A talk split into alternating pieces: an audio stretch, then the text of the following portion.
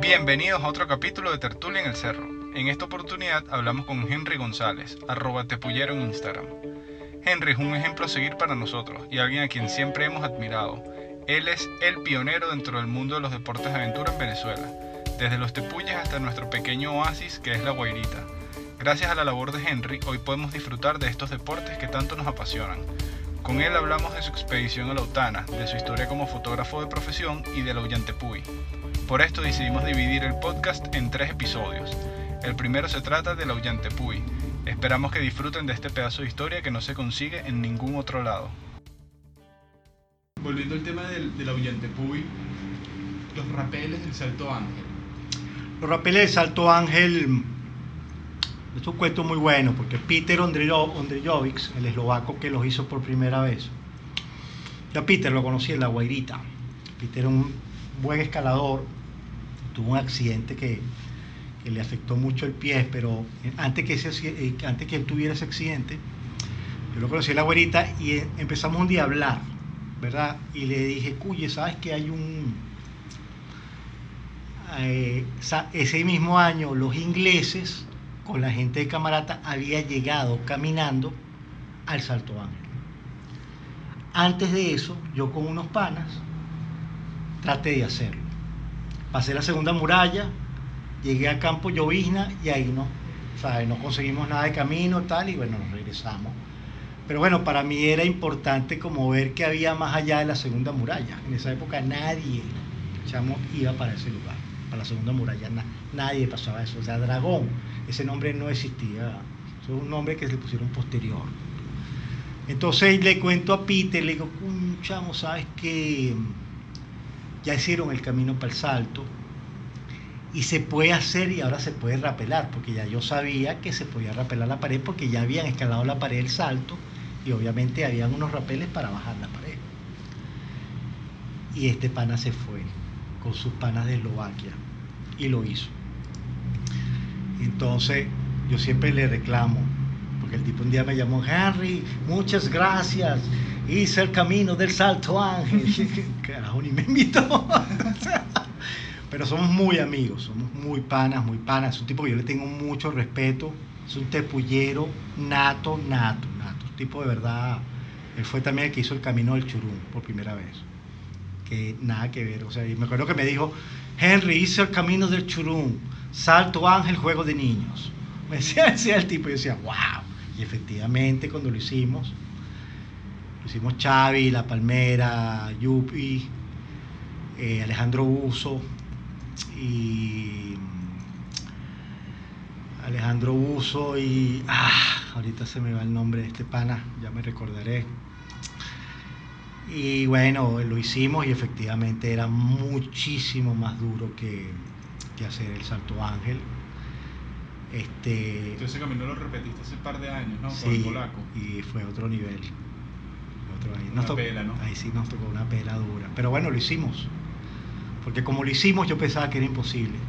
O sea, cuando, como, como nos tocó, yo que muchas veces me tocó la, ¿sabes? fotografiar el río Churum por, ese, por esa parte, yo decía, no, vale.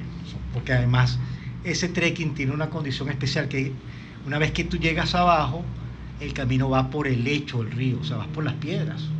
¿Sabes? Tiene que estar el río muy seco. Y aquí no había manera de ir por el río. O sea, estaba tan lleno de agua que nos tocó irnos por la selva. Y menos mal que andábamos con un petoy que fue un as bajo la manga. Eh, Antonio Briseño, que bueno, el chamo es un indígena que además un duro y ese chamo fue que prácticamente nos fue llevando, nos fue llevando hasta que salimos. Estuvo duro, duro, duro, Pero bueno, lo hicimos. O sea, yo que pensaba, yo decía, no, eso era imposible. Bueno, sale, sale, sale, Yo no me gustaría repetirlo en esas condiciones, pero, pero bueno, lo pudimos hacer. Tuvimos como dos días sin comer. Sí, sí, sí. tuvimos como dos días sin comer. Tremenda, fue una tremenda experiencia. Entonces, bueno, eh, ya yo había hecho el churum.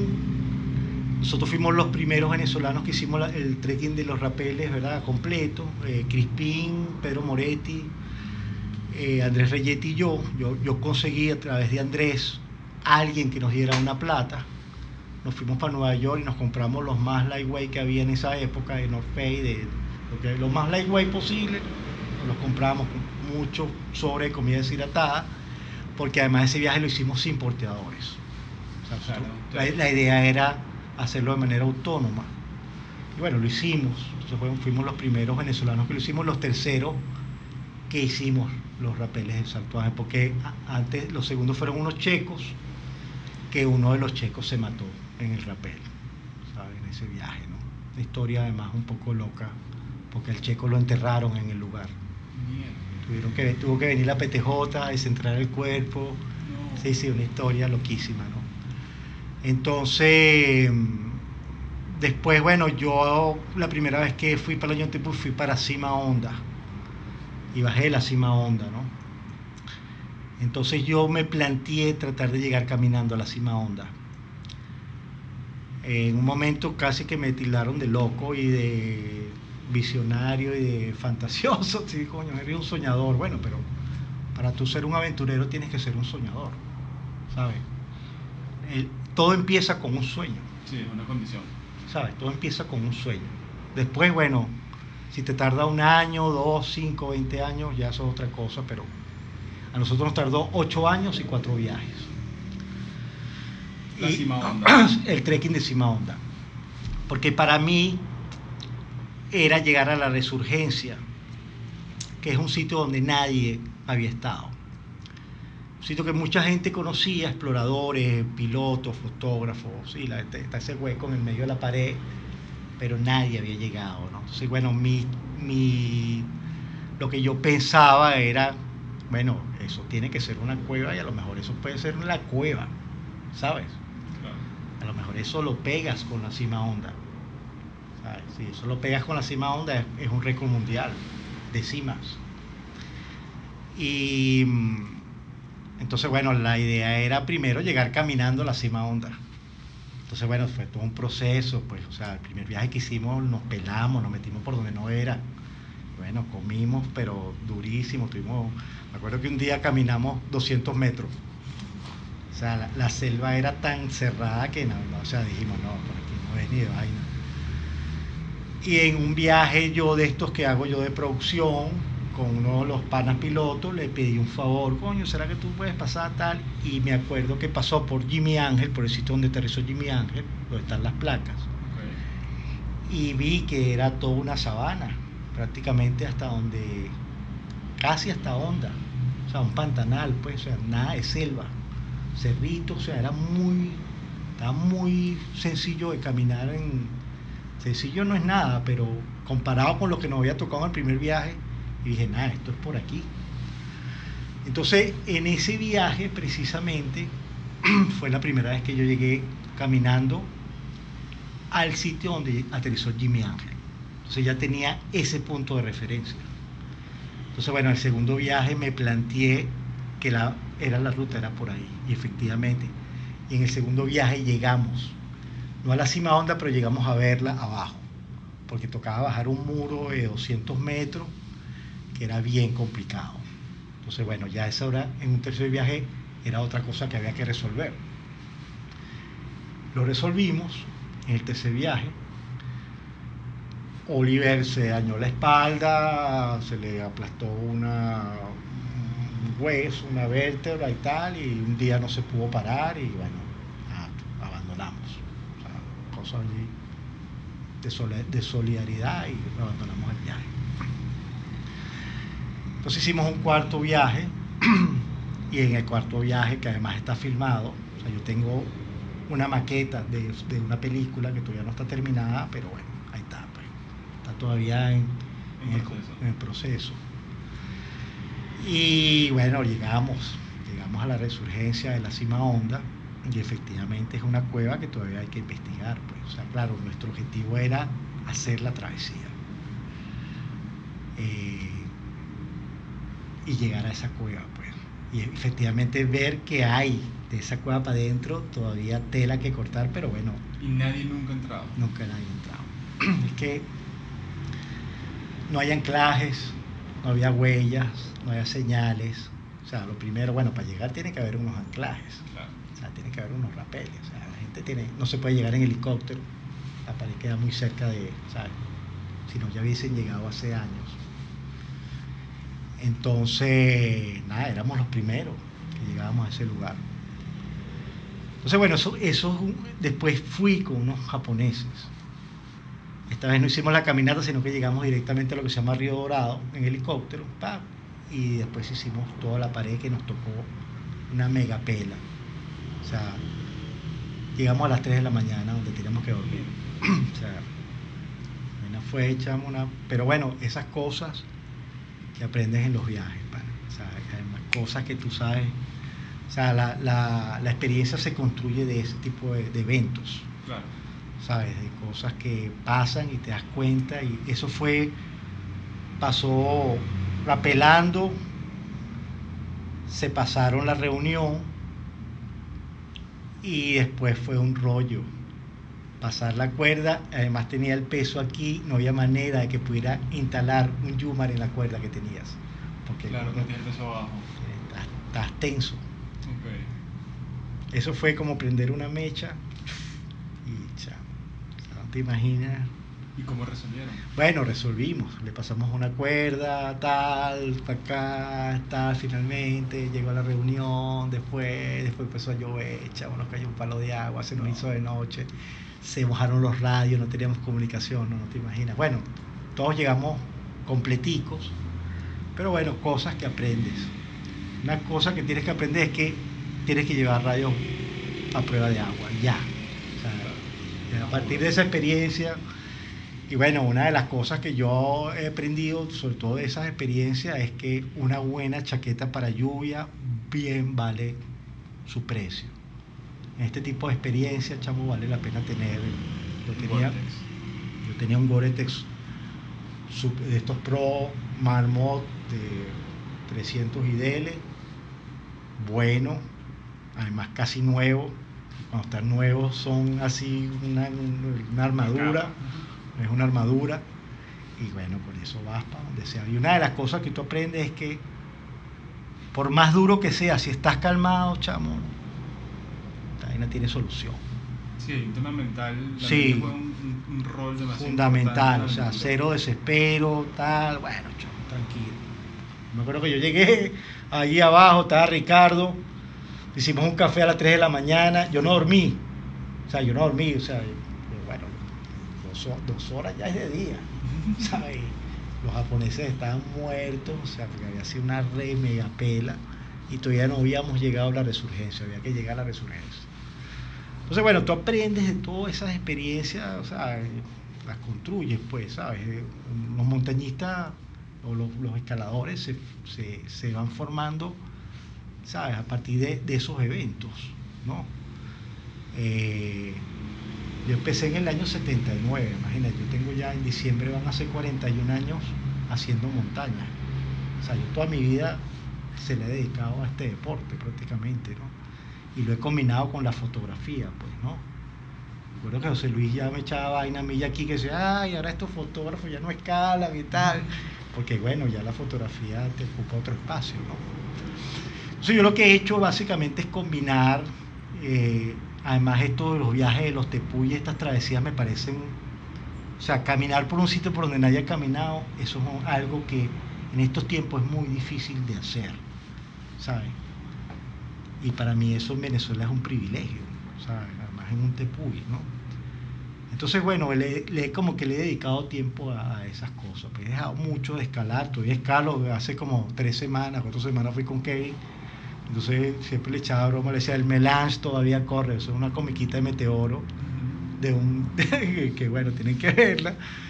Eh, bueno, todavía escalo, pues, puedo escalar un 5-10, ¿sabes? Todavía sé, lo que no tengo es la fuerza, pero bueno, la experiencia, el coco, y, también porque escalé alto nivel durante un, bastante tiempo, ¿no? Entonces, bueno, eso se mantiene, pero bueno, la escalada es bien ingrata en términos de físico, o sea, tú montas bicicleta y bueno, pana, pero la escalada no perdona. Eso sí, es, de los deportes que hay que tener una constancia, ¿no? Entonces, bueno, le, he dedicado tiempo a eso, ¿no? a, la parte de, de, aventurarse en los tepuyes con elementos donde hay grandes paredes, donde hay ciertos elementos de aventura y de, riesgo, pero bueno, eh, también de satisfacción, porque bueno, un tepuye es lo más sabroso del mundo. Del mundo. Del mundo. El Ayón Tepuy, además que es mini país Tepuy, ¿sabes? 700 kilómetros cuadrados. Entonces, bueno, además atravesar el Ayón Tepuy de sur a norte, eso también era como una cosa bien... ¿sabes? Yo me acuerdo... Sí, yo me acuerdo cuando yo fui para Ayón Tepuy la primera vez, que fui con la gente de Expedición, con Wilmer Pérez, Chuti, que en paz descanse, hablamos de eso, estando en el helicóptero. Y Chuti me acuerdo que me decía, no vale, es imposible, nadie había llegado al salto, inimaginable llegar al salto caminando en esa época. Estoy hablando 1990. Y bueno, primero tumbamos ese, ese hito de, que, bueno, sí, el saltaje sí, pero lo de la onda era todavía como más reto. Eso sí lo veíamos como que, ¿sabes? De hecho, no, o sea, la gente que ha ido para Cima Onda, los espeleólogos que han bajado la cima, todos llegan en helicóptero. O sea, nadie, o sea, nadie llega caminando.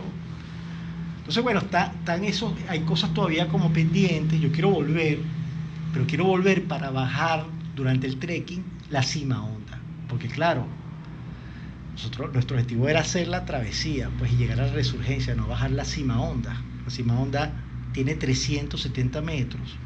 Es un súper súper hueco, un, abismo, ¿verdad? Alucinante, estar abajo es una sensación increíble. No hay expedición que haya llegado a la cima onda en, en los tiempos de la fotografía digital. Entonces para mí eso ha sido como un aliciente porque con la nueva tecnología de que las cámaras tienen poco ruido, yo como que me planteado que ahí pueden salir unas imágenes desde abajo alucinantes. Eso es mi proyecto próximo, ¿no? Volver a hacer la travesía, pero bajar la cima onda, llegar a la resurgencia y explorarla más. Porque todavía, para eso necesitas días, pero además necesitas los panas. O sea, necesitas gente que esté comprometida contigo, que tenga la misma el mismo feeling que tú tienes de exploración y, como yo digo, Banks Brothers. O sea, hermanos de, ¿sabes? que están contigo y batallando en claro, pero el riesgo es muy alto. Porque, bueno, estás mega botado. O sea, un accidente ahí es. Fatal. Bueno, puede llegar a ser fatal, pero además es costoso, complicado, o sea, tienes que llevarte satelital porque sí, o sea, eso es una regla para un viaje de esto, o sea, no ya satelital, estás en, o sea, creo que está arriesgando mucho. Entonces, bueno, eso está ahí en el ambiente. Hay otro proyecto por ahí chévere que es hacer una ruta nueva, un camino nuevo para llegar al Salto Ángel desde el Salto Ángel. Eso fue, eso, eso pasó en estos tiempos de, de ya te muestro, ya te muestro eso. Eso pasó en estos tiempos de cuarentena. Peter me mandó un mail un día. Primero me mandó un WhatsApp. Eh, para Henry, te mandé un mail. Abro el mail y me dice, mira Henry, tengo este proyecto, pero este proyecto realmente es para ti, porque yo no puedo hacer esto, pero tú sí, porque tienes las conexiones, los contactos. Es hacer un camino nuevo para llegar al Salto Ángel desde Isla Ratón. ¡Wow! Cuando me manda las fotos, una de las fotos es uno de los sitios que yo en algún momento he visto que, bueno, sí, coño. Pero hasta que él no me mandó ese mail y yo puse a averiguar mi material que tengo del sitio, fue que me di cuenta que era realmente factible. Y lo es.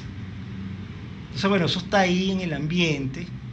Esto no es una cosa que yo voy a hacer mañana, pero que este tipo me inyectó ahí una, ¿sabes? Un virus de puede ser. Vamos a ver si se lo Vamos a ver y, ¿no? y después, bueno, con Google Earth me puse a indagar, es fácil llegarle, sea, porque tienes un río paralelo, o sea, con un grupo de gente lo haces.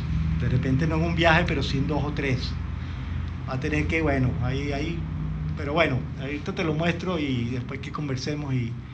Bueno, eso está ahí, eso está ahí, eso, bueno, puede ser chévere, puede ser interesante, puede ser interesante para el turismo de Canaima. ¿Y requiere escalada? Requiere, requiere equipar como unas paredes cortas, como dejar unas cosas fijas, quizás tipo ferrata, pero, pero poquita, poquito. Del resto es posible. Es posible, pero bueno, es un trabajo, ya veremos. Pero haría, haría el trekking mucho más accesible, ¿no? Llegarías en dos días al Salto Ángel. Que normalmente hoy en día es... Siete. Siete. O seis, pues depende. Bueno, hay gente que lo hace menos, yo lo, o sea, se pasan en tres, dándole duro, pues, pero la idea es disfrutarle. O sea, ya uno anda en como una nota más de menos eco challenge y más disfrute, pues, ¿sabes? Yo no soy un chamo, pues, ¿me entiendes? Camino, me gusta, ¿sabes? Aguanto la pela, puedo caminar duro, ¿sabes? Camino todavía, pero bueno, ya uno sabe que ya uno no es, yo no soy ese chamo que hizo el de en una hora cincuenta, pues, ¿me entiendes? Entonces,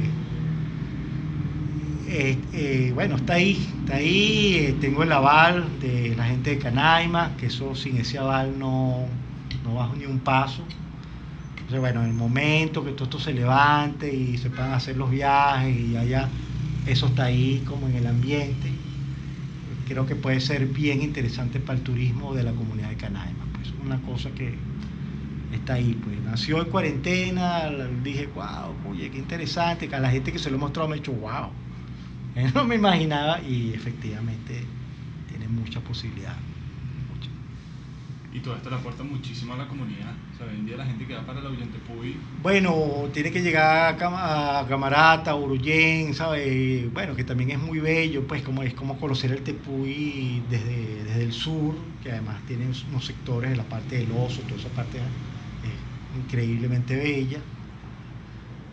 Pero bueno, esto creo que a nivel de la comunidad de Canaima es algo que ellos quisieran que existiera, ¿sabes? Entonces, bueno, primero es lo primero, es hacer el camino, plantearlo, ver, una cosa que va como, como los proyectos, pues que van poco a poco, lo vas ahí desarrollando y va, ahí vas, pues, ¿sabes? Pero bueno, lo primero así que tengo ya, tal, es lo de onda, volver, volver y, porque además quiero hacer un artículo para una revista de estas potentes. Pues, ah, yo estuve hace como cuatro años, estuve en la redacción de National Geographic Brasil, reunidos con la gente de National Geographic Brasil, planteando la, posibilidad de hacer un artículo. Y vieron mi trabajo, les gustó, ¿sabes? Entonces, claro, eh, lo primero que ellos me dijeron fue que eh, la mesa, o sea, Washington DC está el cuartel general de National Geographic, pero en estos tiempos, si tú quieres publicar en National Geographic, hay como otras vías, y son las subsidiarias. O sea, en Latinoamérica tienes National Geographic Brasil, si National Geographic Brasil te publica, eso lo ven en National Geographic Washington y a lo mejor pueden tomar eso y publicarlo en la principal y si no lo puede publicar National Geographic España o National Geographic Japón. O sea, todas las subsidiarias tienen uno o dos artículos que no tienen nada que ver con el artículo de la edición que hacen en Washington. Porque bueno, eso es una rosca muy dura. O sea, no, ya ni siquiera basta que tú seas buen fotógrafo. Lo que tienes que tener es una gran historia. Eso es lo que realmente, una historia que tú sientas que ellos nos pueden hacer. Dásela así en bandeja de plata, bien fotografiada, con un buen texto, con una buena historia. Y esto es una gran historia, o sea, porque es una historia que tiene que ver con un camino, con una cueva que desciendes, con una ruta nueva, con una cueva nueva, de repente, ¿sabes? De, inexplorado. Inexplorado, tiene todos los elementos, todos los elementos. Entonces, bueno, uno va muy humildito, muy calladito, con una mano adelante y una mano atrás, pero bueno, ese es como, de cierta manera, y si no, bueno, hay otras revistas buenas, Geo, etcétera. ¿Sabes? Eh, yo he publicado ya en Geo. Entonces, bueno, como te digo, pues ya no solo basta que seas un buen fotógrafo, sino que tengas una gran historia. y ahorita hay demasiada gente que hace fotos buenas. Pero historias buenas, eso ya, Entonces, y por cierto, ahorita en National Geographic España sacaron un artículo chiquito, tres, cuatro páginas, de los tepuyes. cuando me lo contaron, de hecho me mandaron el PDF de la revista, esas cosas que te llegan porque tú estás como metido en el medio y te llegan así, mira Henry y tal, y me lo mandaron. Yo, wow. Pero claro, lo primero que vi fue que no era National Geographic Washington. O sea, que esa es la que, la que tal, como decimos, ¿no? Eh, lo hizo la de España. Tiene que ver, bueno, con la cueva esta de la Yontepuy, los italianos, de la venta, bla, bla, bla, bla, ¿no? Chiquito, cuatro realmente cinco o seis fotos.